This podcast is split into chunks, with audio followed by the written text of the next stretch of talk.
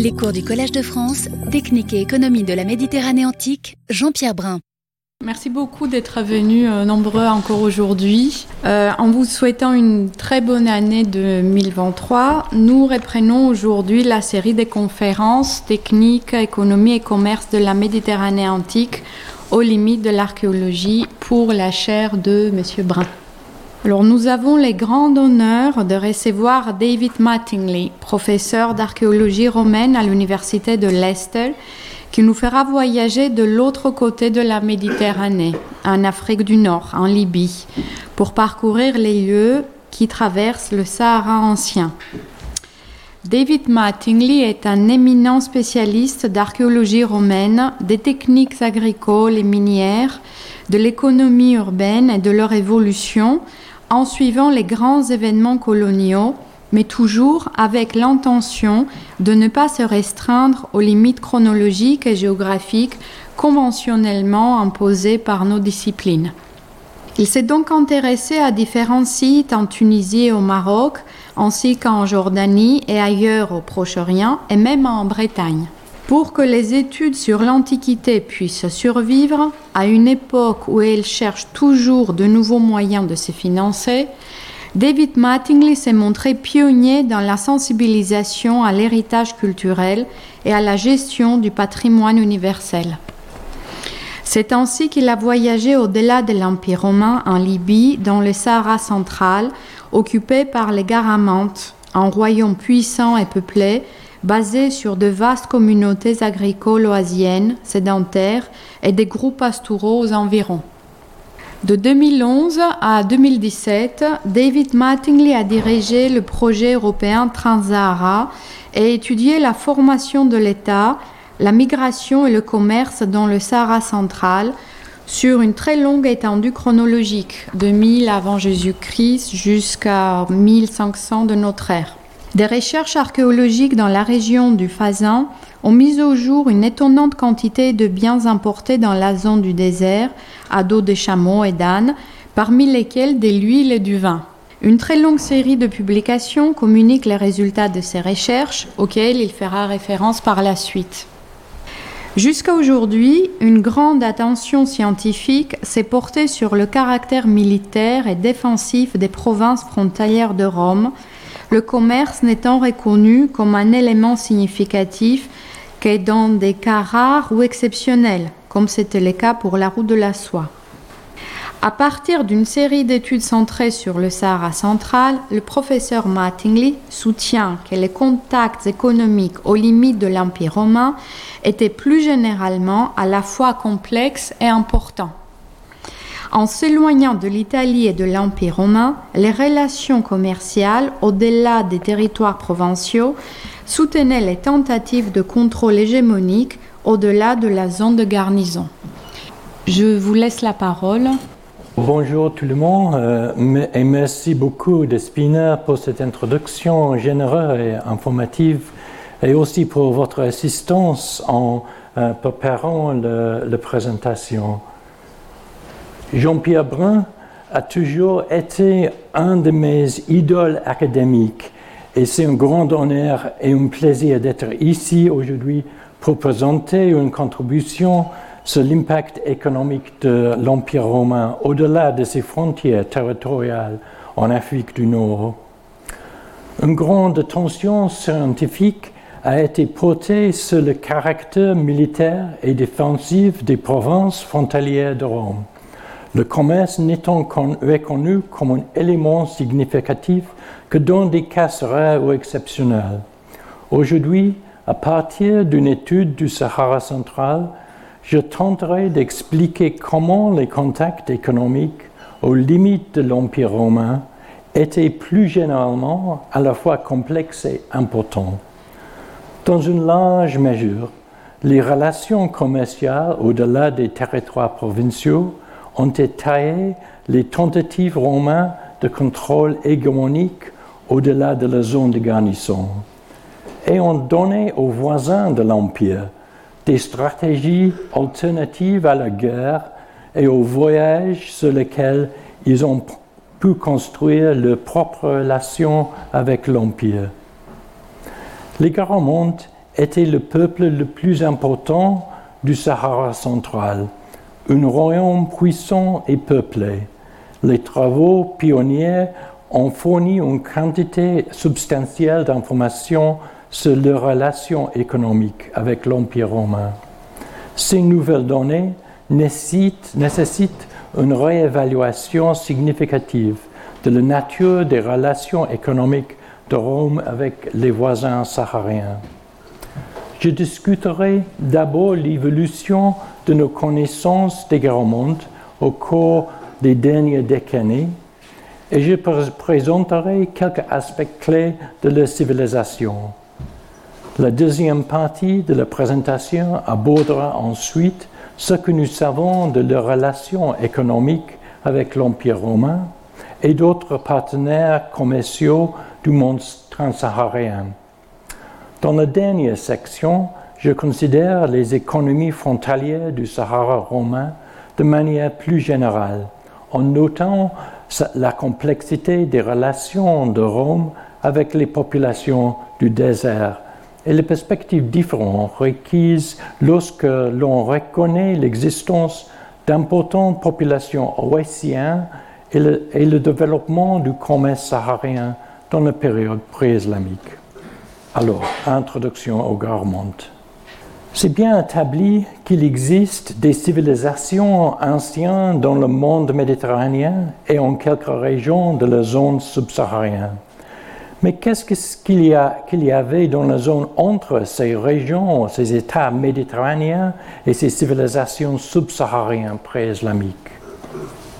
La plupart des cartes de ces périodes représentent le Sahara comme un vaste espace vide. Il est devenu normal de le considérer comme un territoire pratiquement impassable jusqu'au moment où le commerce transsaharien de la période islamique a ouvert des possibilités de contact. Le Sahara, au temps des Romains, est euh, resté fort inconnu. Le problème est en partie lié aux conditions désertiques extrêmes et à la vaste extension du Sahara ce qui représente des difficultés logistiques considérables pour toute expédition archéologique. Le Sahara n'a pas toujours été un désert aride, bien sûr, mais les chercheurs qui étudient euh, le climat et l'environnement du Sahara s'accordent à dire que les conditions arides que nous connaissons, connaissons aujourd'hui commencent il y a environ 5000 ans. Et même si l'on considère des fluctuations climatiques mineures dans la période qui nous intéresse, le Sahara ne connut pas la suite que des précipitations très limitées et des étés extrêmement chauds, comme c'est toujours le cas aujourd'hui. On doit la première mention des grands du désert de Libye du Sud à Hérodote, au 5e siècle avant Jésus-Christ. Il a souligné en particulier leur extraordinaire bétail et le chasse aux troglodytes éthiopiens en char.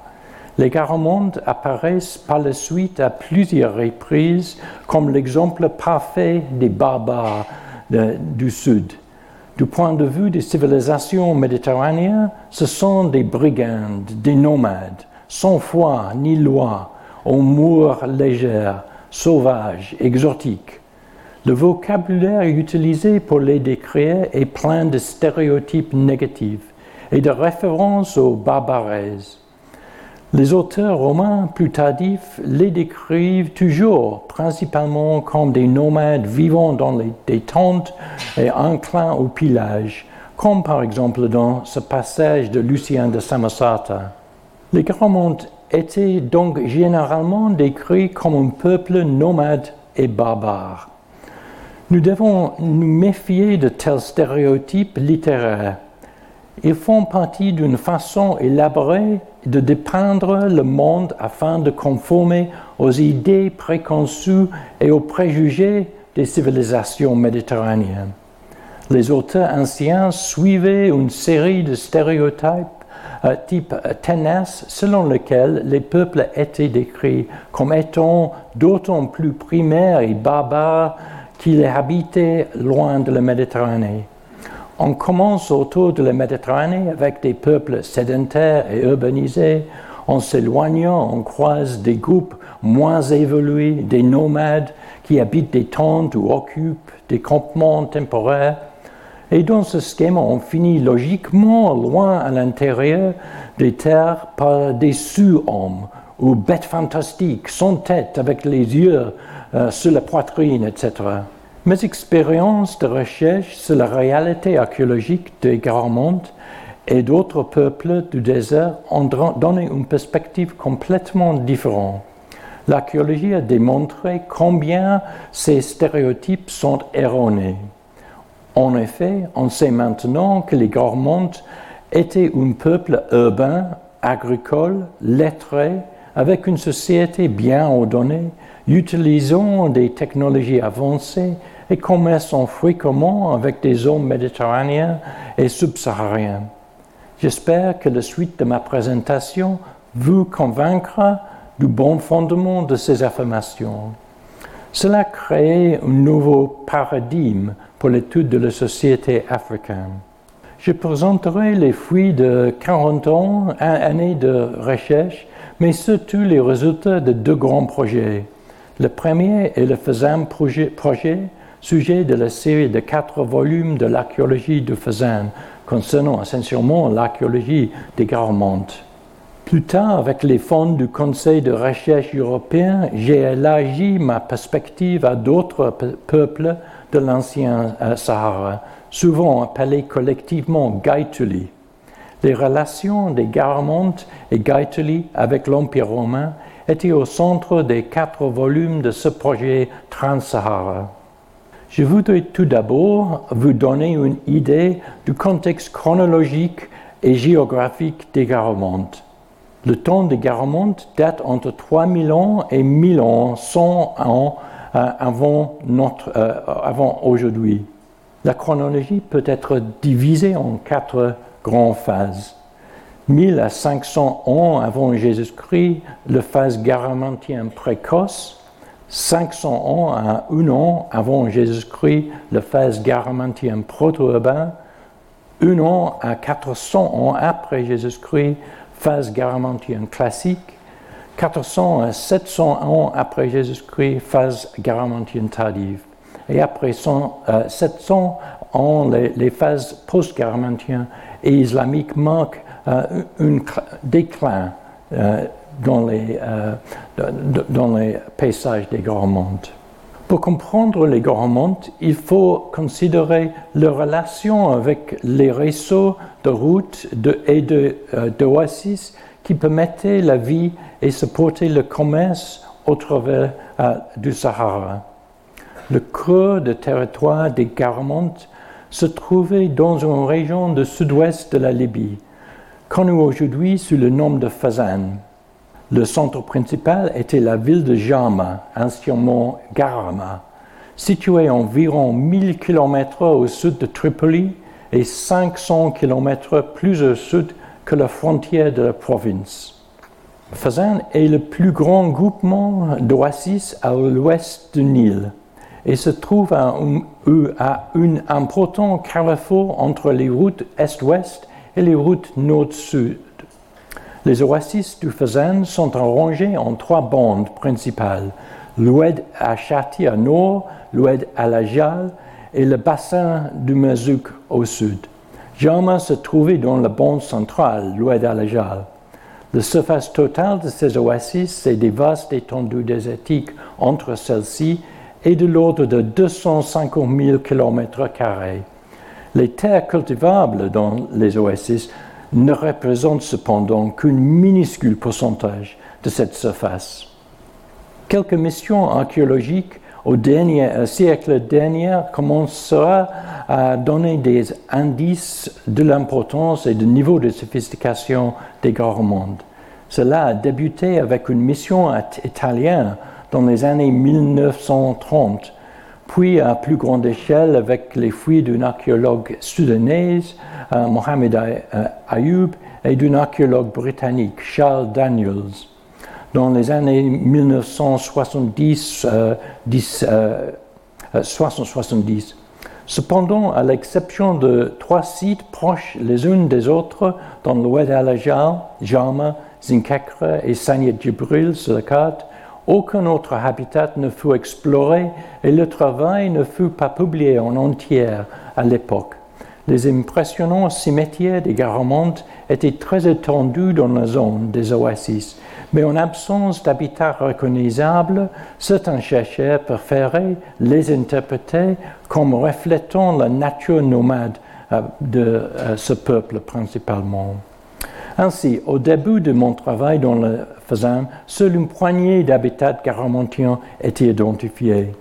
En raison d'un important travail de reconnaissance sur le terrain et à l'aide de l'imagerie satellite et un vaste programme de datation radiocarbone, nous savons maintenant que les zones d'habitat euh, se comptent en fait par centaines de sites et qu'une grande partie de la population était sédentaire et vivait dans les villages et hameaux, euh, sur l'écran seulement un petit euh, morceau de le territoire autour de Garama. Les premières habitations des Garamontes étaient sur les sites perchés et fortifiés. Une vingtaine d'exemplaires sont maintenant identifiés dans l'ouest. Et nous allons voir que ces sites étaient dès le départ associés à l'agriculture. Zinkekre est l'exemple typique des premiers villages garamontiens.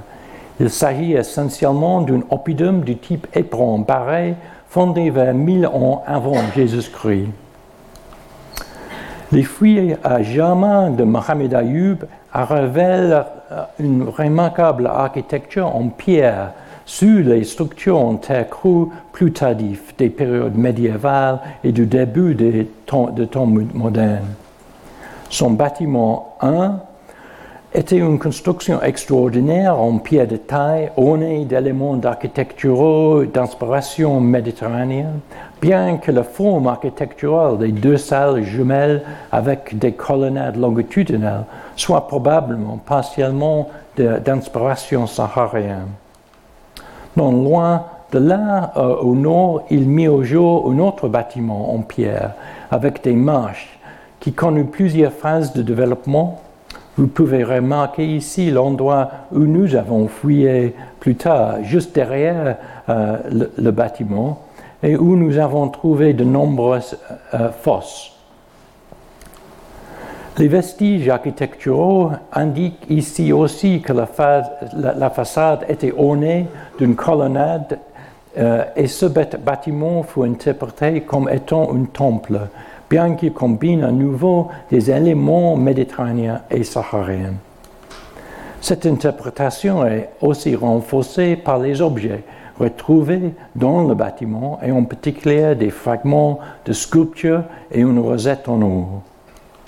Mes fouilles dans les fosses situées juste derrière le temple ont, révélé une série de fragments des figurines qui n'ont vraiment pas une apparence méditerranéenne et des vestiges de textes dans un script libyen, garmentien, euh, trouvé dans un contexte stratifié du premier siècle après Jésus-Christ.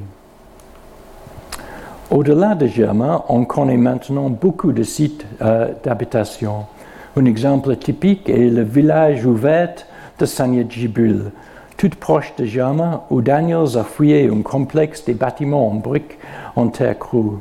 Il y a eu trois phases de construction ici entre le 1er et 4e siècle après Jésus-Christ. Une reconnaissance intensive dans Alajal nous a permis d'établir l'existence et la date de nombreux autres villages de l'époque des Garmontes. Mais la culture prolongée de l'oasis en cette zone vient brouiller la nature et l'étendue exacte de beaucoup de ces sites. Il est clair que dans l'ouest alajal, la phase de croissance la plus importante des villages et des oasis eut lieu dans les derniers siècles avant Jésus-Christ, et que certains de ces sites furent par la suite renforcés par les complexes fortifiés.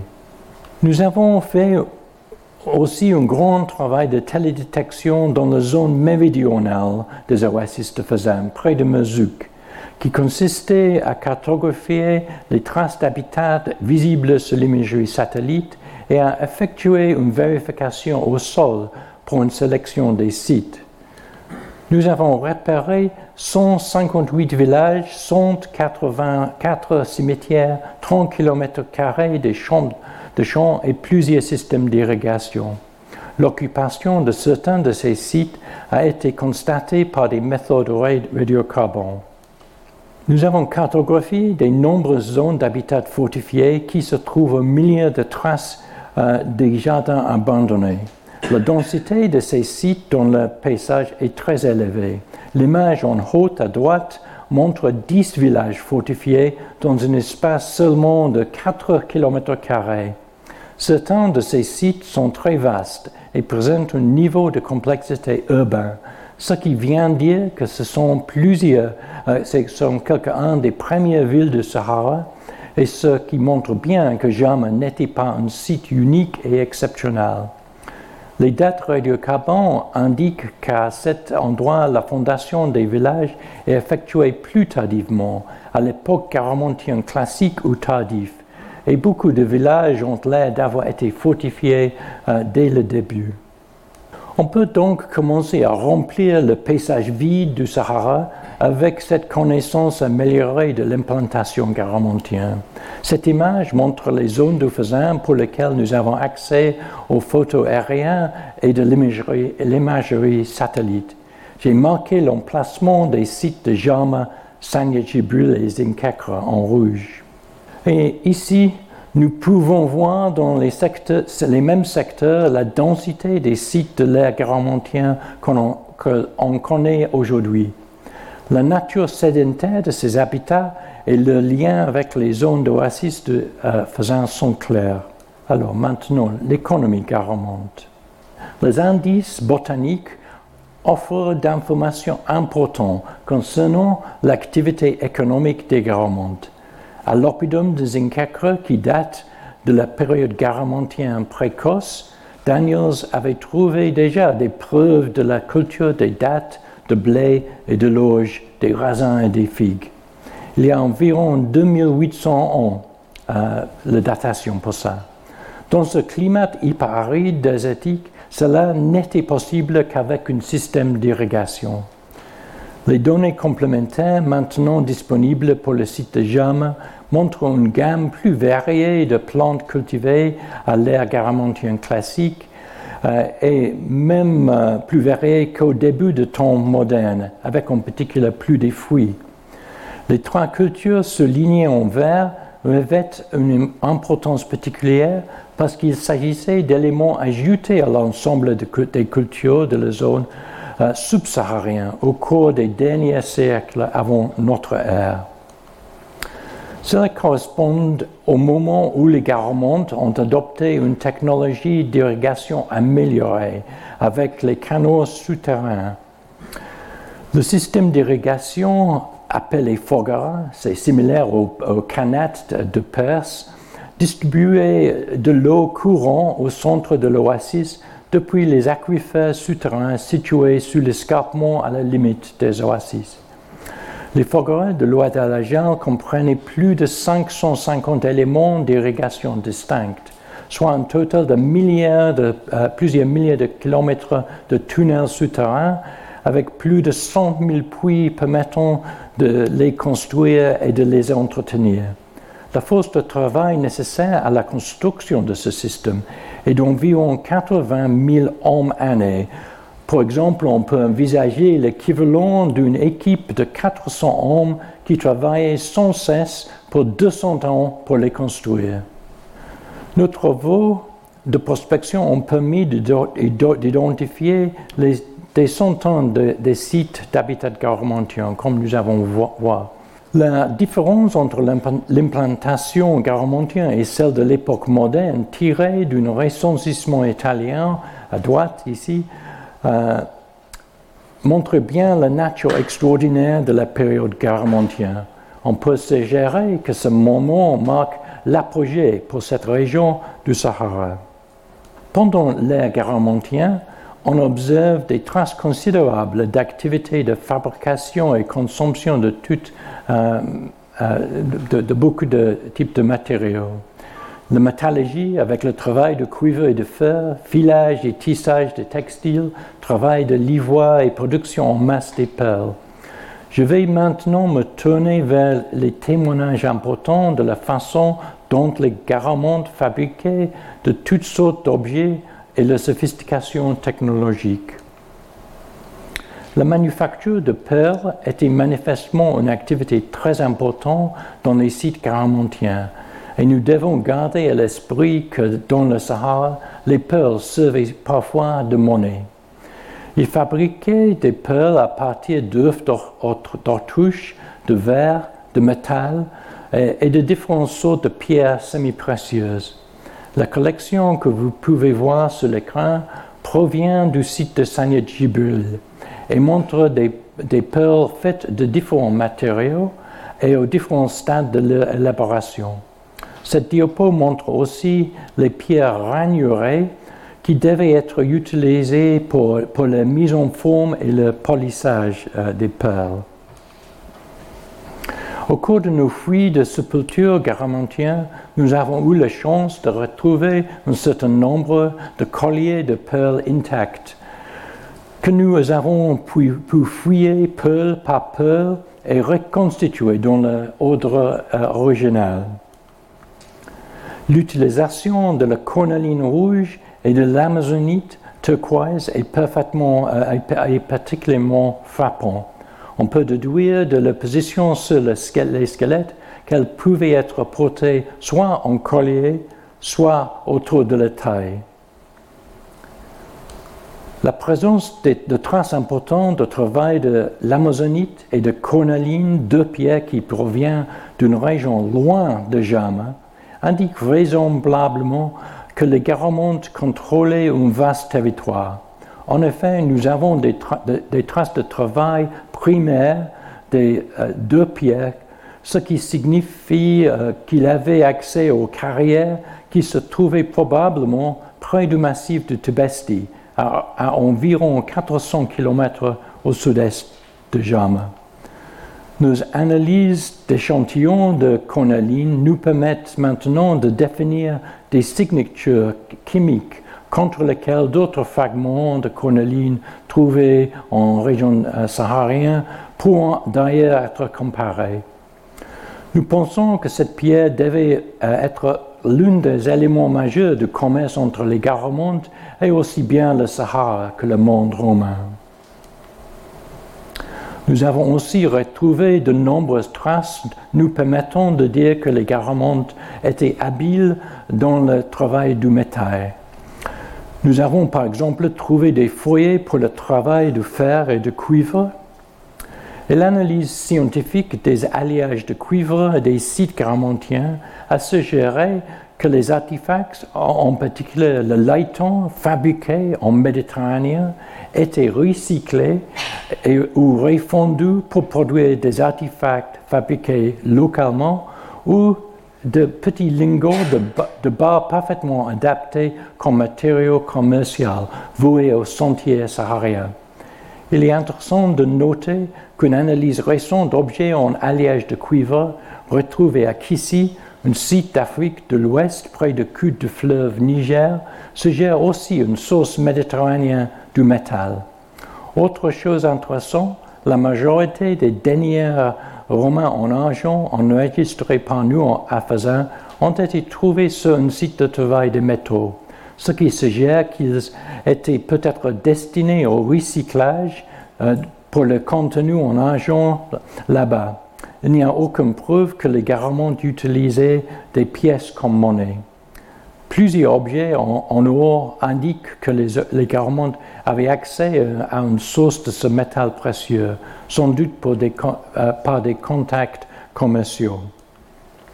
Le verre est une autre matière transportée de la Méditerranée aux Garamontes, et nous avons de nombreux bracelets, vases et perles qui nous permettent de démontrer que cela s'effectuait à une échelle considérable. Mais ce qui est encore plus frappant, c'est que nous avons des indications suggérant que ce verre était parfois recyclé ou retravaillé pour la production locale de perles. Ceci représente la trace la plus ancienne de travail de, verre dans le Sahara et correspond peut-être à une étape importante dans la transmission du travail de verre euh, vers euh, l'Afrique de l'Ouest. Le filage et le tissage de textiles sont clairement attestés par la trouvaille au cours de nos euh, fouilles de beaucoup de fuseaux et de proies de métier à tisser. Nous, nous, pouvons aussi démontrer des fragments distinctifs des textiles dans les sépultures garamantes qui attestent d'un grand volume et d'une capacité de fabrication textile de haute qualité dans les oasis garamantes. Un examen attentif des descriptions détaillées des cargaisons indique que les textiles et les vêtements ont été l'un des produits les plus importants en termes de volume lors euh, des longues périodes de commerce saharien. C'est les sources médiévales, en, effet. Le point relatif, la pliabilité et la durabilité des textiles les rendaient commodes pour le transport dans un désert sur les bêtes de sang. Il était également universellement nécessaire sur toutes les, parties de réseaux commerciaux. Tout le monde a besoin de vêtements. Les garments produisent euh, du coton, probablement à partir d'environ 400 avant notre ère. Et à partir des premiers siècles de notre ère, la production a beaucoup augmenté. Ces textiles ou vêtements confectionnés ont eu une valeur élevée, à la fois sur les marchés méditerranéens et sur les marchés du sud-ouest de la boucle du Niger. Ces textiles viennent s'ajouter à la liste des commodités qui formaient probablement la base de commerce entre les Garamontes et d'autres peuples sahariens et subsahariens. Troisième partie en concerne les issues plus générales. À différentes époques, les historiens ont plus ou moins cru à l'existence et l'importance du commerce transsaharien dans l'Antiquité. Je dois avouer avoir été sceptique initialement, mais mes investigations sur les Garamontes m'ont amené à changer d'avis. Bien sûr, il y avait une masse des importations romaines à Garamontium Fazan, mais pas au-delà, vers le sud. Ce fait a parfois été interprété comme la preuve décisive que le commerce transsaharien n'a commencé qu'à l'ère islamique. Mais on peut aussi l'interpréter d'une autre manière. Andrew Wilson a passé en revue les preuves pour et contre le commerce transsaharien pré-islamique et a proposé quelques idées intéressantes. Il a avancé le point de vue selon lequel, plutôt que de considérer le commerce transsaharien comme un système d'échange ciblé à longue distance, nous devrions plutôt le concevoir davantage comme une série de sous-systèmes imbriqués à courte ou moyenne distance. On peut dire down the line trading en anglais. De ce point de vue, on pourrait s'attendre à une corrélation étroite entre euh, l'approvisionnement des marchés civils et militaires dans les zones frontalières des provinces romaines au nord de Fezzan et les biens qui ont voyagé au-delà. Enfin, il semblait y avoir des distinctions importantes entre ce qui était échangé avec les Garamontes et les marchandises transportées dans le cadre des mécanismes romains d'approvisionnement des garnisons de Tripolitains et de la communauté civile de la zone prédésertique. L'implication logique de ceci est que différents mécanismes ont servi chacun de ces marchés, plutôt que de dire que les communautés prédésertiques s'appuient sur l'approvisionnement militaire ou vice-versa, ou le commerce au-delà du territoire romain, représentant seulement un sous-ensemble du matériau qui était régulièrement échangé avec les peuples prédésertiques et les forts romains. Il y a bien sûr quelques similitudes dans les assemblages de poterie dans ces trois groupes de sites. Il fallait s'y attendre puisqu'ils partageaient un accès similaire aux importations et centres de production. Mais les différences sont importantes. Là où il existe une meilleure documentation des pratiques commerciales dans le commerce euh, transsaharien, nous pouvons prouver qu'il s'agissait d'un système basé sur des connaissances approfondies. Les cargaisons destinées pour plusieurs marchés éloignés étaient soigneusement euh, choisies et ressemblées. Ma légère euh, variation par rapport au modèle proposé par Wilson est donc de suggérer que pour le commerce de la Méditerranée au Garamonte et ensuite du voyage des Garamontes vers leurs différents partenaires commerciaux euh, sahariens, il y avait une sélection claire des marchandises à transporter pour chacun, déterminées par le marché ciblé. Les Garamontes, sûrement, aimaient beaucoup la verre et les poteries romains. Et bien que ce matériau fût difficile à transporter sur les sentiers euh, sahariens, c'est ce que les marchands du monde romain étaient obligés de faire pour, euh, pour les Garamontes ces produits romains dépassaient vraiment les consommateurs garamontes. Les garamontes, qui étaient les principaux acteurs du commerce avec des partenaires au sud et du sud-ouest, fabriquaient une gamme de produits mieux adaptés que les objets méditerranéens aux marchés les plus éloignés. Cela implique aussi le recyclage d'objets romains en laiton ou ingot. On peut remplacer le vieux modèle d'une Sahara vide en Antiquité classique avec un nouveau paradigme d'une Sahara qui, est bien connectée par une étape précoce, le royaume des Garamontes. Il est clair que les Garamontes ont joué un rôle fondamental dans les dernières phases de développement des routes, du Sahara central, à partir de, desquelles les modèles commerciaux islamiques plus complexes ont évolué.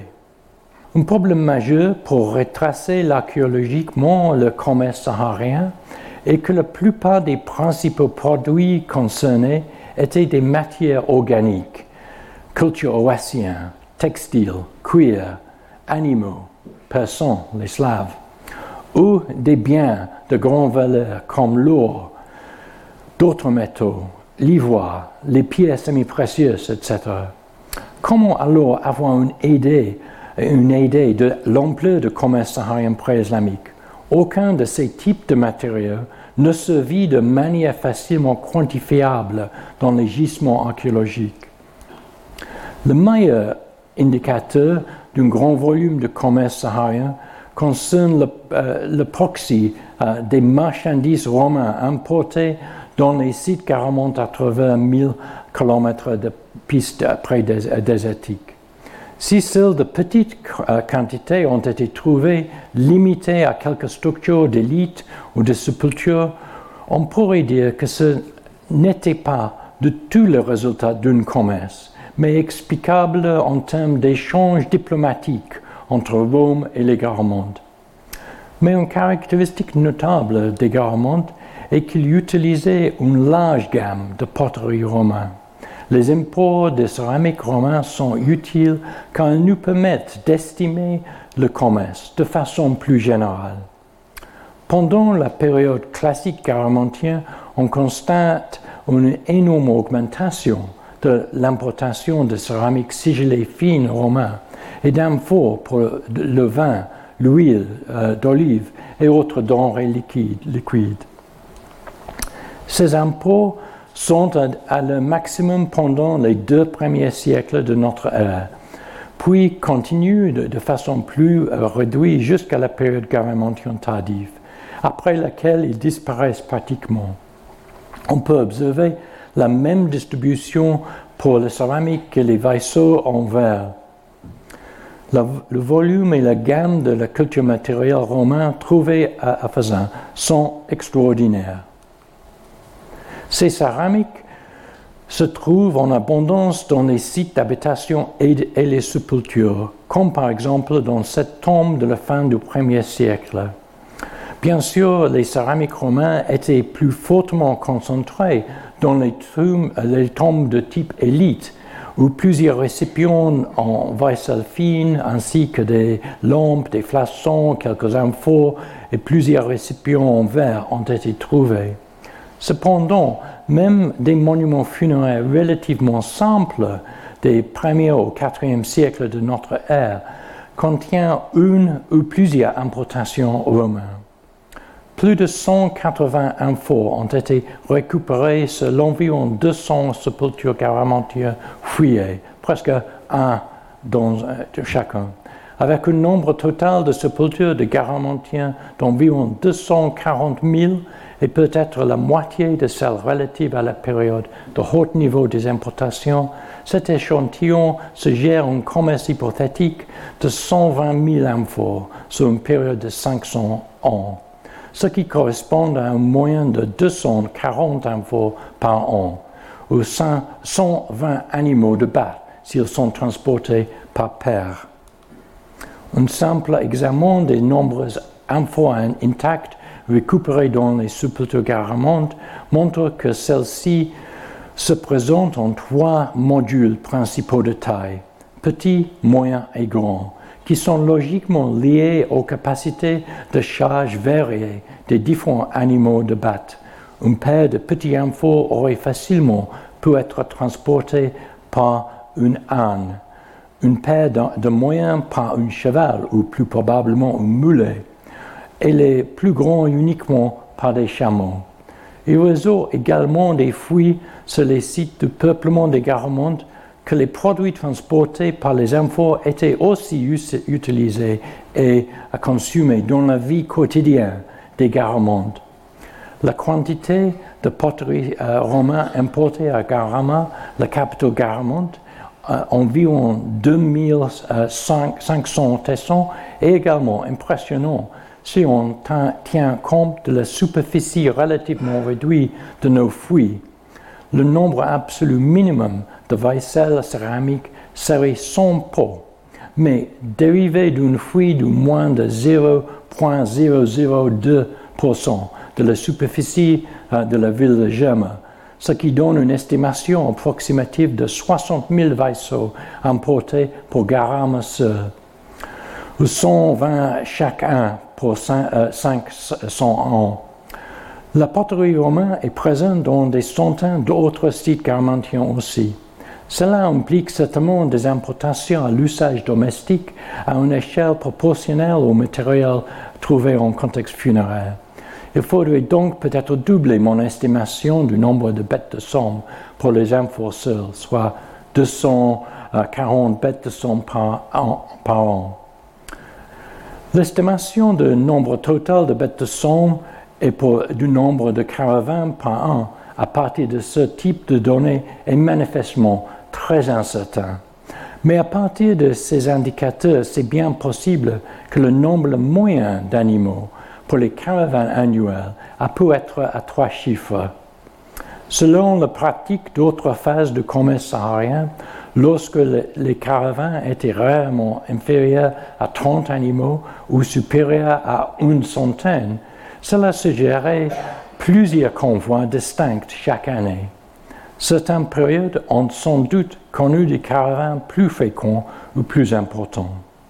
Des documents quotidiens écrits à l'encre sur les tessons de poterie, les ostoka, du fort romain de Golea, moderne Bunjim, fournissent des preuves importantes à l'appui de l'existence de, de, caravanes spécifiquement destinées au Garmonde il y a des références à un statio camelorum dans les ostoka, et bien que sa fonction et son identification précise sur le terrain soient débattues, l'interprétation la plus plausible est qu'il s'agissait de l'équivalent d'une caravanserai. Des études sur le commerce de la route de la soie traversant Palmyre, par exemple, euh, ont identifié un certain nombre d'exemples de ce à quoi ces structures pourraient ressembler. Un grand complexe clos rectangulaire pour l'abri et l'alimentation et le breuvement des animaux, avec de nombreuses petites pièces autour de la périphérie pour le logement des marchands. Des structures de ce type sont connues dans le banlieue de Lepkis Magna, et il est plausible qu'elles aient été les bases terminales du commerce saharien où les marchandises étaient stockées et les bêtes de somme rassemblées avant le départ et ramenées au retour. La référence d'une statue camelorum dans les Ostoka suggère qu'elle se trouvait euh, au fort de Bunjem ou très euh, près de celui-ci, car les tâches quotidiennes des soldats incluent un travail d'été ad camelos. Si nous regardons le contexte plus large du fort de Bunjem, il se trouve à moins d'un kilomètre d'une petite oasis et d'un emplacement d'un certain nombre de puits importants. Une courte distance au nord du fort et de l'oasis, il y a une enceinte surrectangulaire d'environ 65 par 57 mètres de large. Il n'est pas datable et pourrait concerner n'importe quelle phase du commerce saharien, mais c'est au moins un bon candidat pour le statut Camelorum et situé là où on pourrait attendre, en étroite association avec un puits important. On peut retrouver des confirmations de l'importance de bêtes de somme en territoire garamontien aussi, comme par exemple les figurines que j'ai trouvées à Jama en association avec le temple. Les centaines de, bêtes de somme que j'ai suggérées qu'ils euh, rentraient chaque année à Faisan devaient également transporter des cargaisons de, euh, retour. Ce n'était évidemment pas l'équivalent économique de la route de la soie ou du commerce de la mer euh, Rouge avec l'Inde en termes de volume ou de valeur pour l'Empire romain, bien que son organisation partage certaines caractéristiques. Il semble raisonnable d'affirmer que le commerce saharien euh, se situait au deuxième rang au commerce extérieur de l'Empire, mais il reste toujours d'une certaine importance. Le fait que les marchandises romaines n'aient pas dépassé faisant en grande quantité indique, comme j'ai montré, que les Garamontes avaient d'autres choses à échanger avec des partenaires commerciaux plus au sud et au sud-ouest. Il existe des possibilités évidentes pour les produits désirés par Rome, en partie dérivés de ce que nous savons d'autres périodes de commerce transsaharien, notamment l'or, les esclaves, l'ivoire, les bêtes sauvages et les sels, dont le natron en particulier. Mais c'est loin de tout. Les produits agricoles de, l'oasis elles-mêmes, en particulier les dattes et les céréales, avaient clairement une valeur. Pline l'Ancien accorde une grande attention aux variétés de dates et aux merveilles de la productivité de l'oasis. Nous savons également par Pline que les Garamontes étaient une source majeure d'approvisionnement pour l'Empire romain en cornaline, juste après l'Inde. L'archéologie a produit de nombreuses preuves de travail de la cornaline, comme nous avons vu. La capacité de fabrication d'une grande variété de choses au site caramontien et l'accès à autres marchandises de valeur comme les esclaves, l'or et l'ivoire en Afrique de l'Ouest suggèrent que la supervision et le contrôle douanier du commerce saharien étaient une tâche importante des garnisons romains avancés dans les forts comme Golère, Mide et Kidamos. La preuve d'une diffusion plus large de l'agriculture oasienne, précoce dans le Sahara central et septentrional, et de sa croissance substantielle à l'époque romaine est important. Les Gaetuli, au nord de Garamonte, partageaient clairement beaucoup de points communs avec les Garamontes en termes de développement précoce des oasis. L'avancée des forts romains dans l'environnement entièrement désertique devient beaucoup plus compréhensible s'il était placé à des points d'eau établis, là où des oasis existaient déjà, avec une double fonction de surveillance de ces communautés et du commerce saharien. Un autre aspect des relations transfrontalières de Rome peut avoir été de créer ou, de maintenir un marché d'esclaves.